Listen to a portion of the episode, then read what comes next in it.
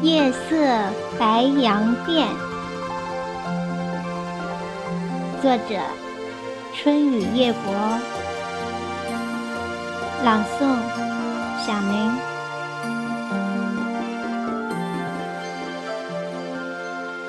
那天吃过晚饭后，已经是七点了，还喝了一些酒。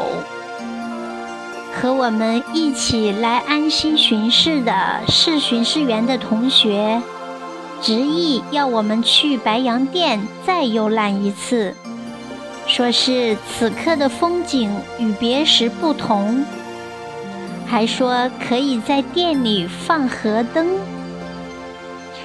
盛情难却，又想象着可能夜色中的白洋淀或许别有一番风景。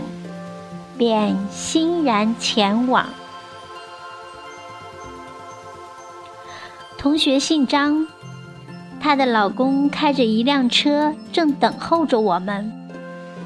上车后直奔白洋淀码头方向，只是中途拐上河堤，在一个不知名的地方停了下来。这是白洋淀边的一隅。有一条土路伸向殿中，放眼望去是无际的芦苇，没有人文景观，更没有什么建筑。张同学夫妇说：“这才是白洋淀的原生态。”此刻天还没有完全黑下来，我们顺着伸向殿中的小路前行。欣赏着两侧摇曳的芦苇，说笑着店中人生活的趣闻。徐风吹来，有一种凉爽的惬意，更有一种青涩的尾香。我的一位年轻的同事实在压抑不住心中的冲动，便对着空旷的芦苇荡高喊。喊我们一同来的女老师的名字，惹来的是对方欢笑的回应。在一个河岔里，我们见到一只木船掩映在芦苇荡里，有人在往水里撒白灰水，说是消毒养鱼，不得而知。再往里走。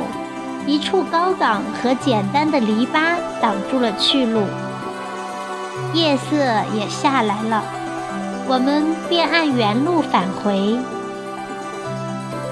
张同学说：“白洋淀面积有三百六十六平方公里，在芦苇荡中不能随便穿越，否则就有迷路的危险。即使是店里的人。”也时常有迷路的时候，他们是在河埂上做特有的记号或标志，才不至于迷路。这些记号和标志也是区分这是谁家的炉膛店面的依据。真的如此，你看那茫茫的围海，如果你贸然进去，管教你不识东西南北。难怪当年雁翎队穿梭于芦苇深处，打得日本鬼子晕头转向，留下了那么多动人的故事。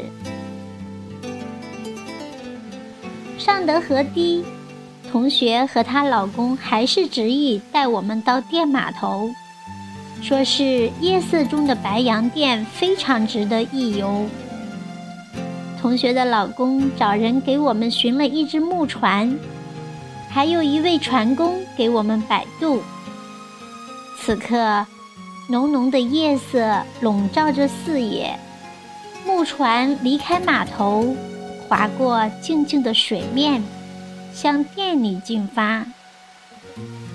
码头和店边安置了一些灯，倒映在水中，煞是好看。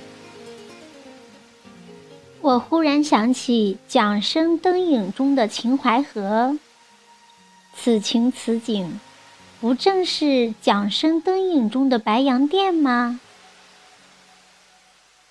在有规律的桨声中，灯影在水中破碎成星光，远处苇荡，静静的，悠悠的，像是在对我们这群不速之客默默观望着。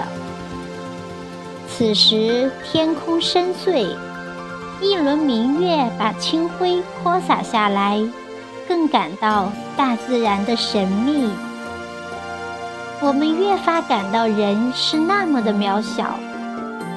如果不是我们一群人，一个人沉没在芦苇深处，谁会知道呢？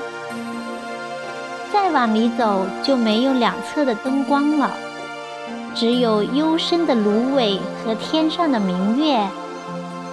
我们提议往回返，人们开玩笑说：“要是翻了船，英雄救美不成就变成了这里的孤魂野鬼了。”正说着，又有一只木船驶过，还真有此兴致的人夜游白洋淀的。我们可引以为同志。据说再过些天，这里晚上游白洋淀的人就会多起来。晚上游白洋淀，应该是个很好的创意。再进行一番策划，会是一个非常好的旅游项目。非常感谢张同学和她的老公。让我们有了一次对白洋淀不同寻常的体验。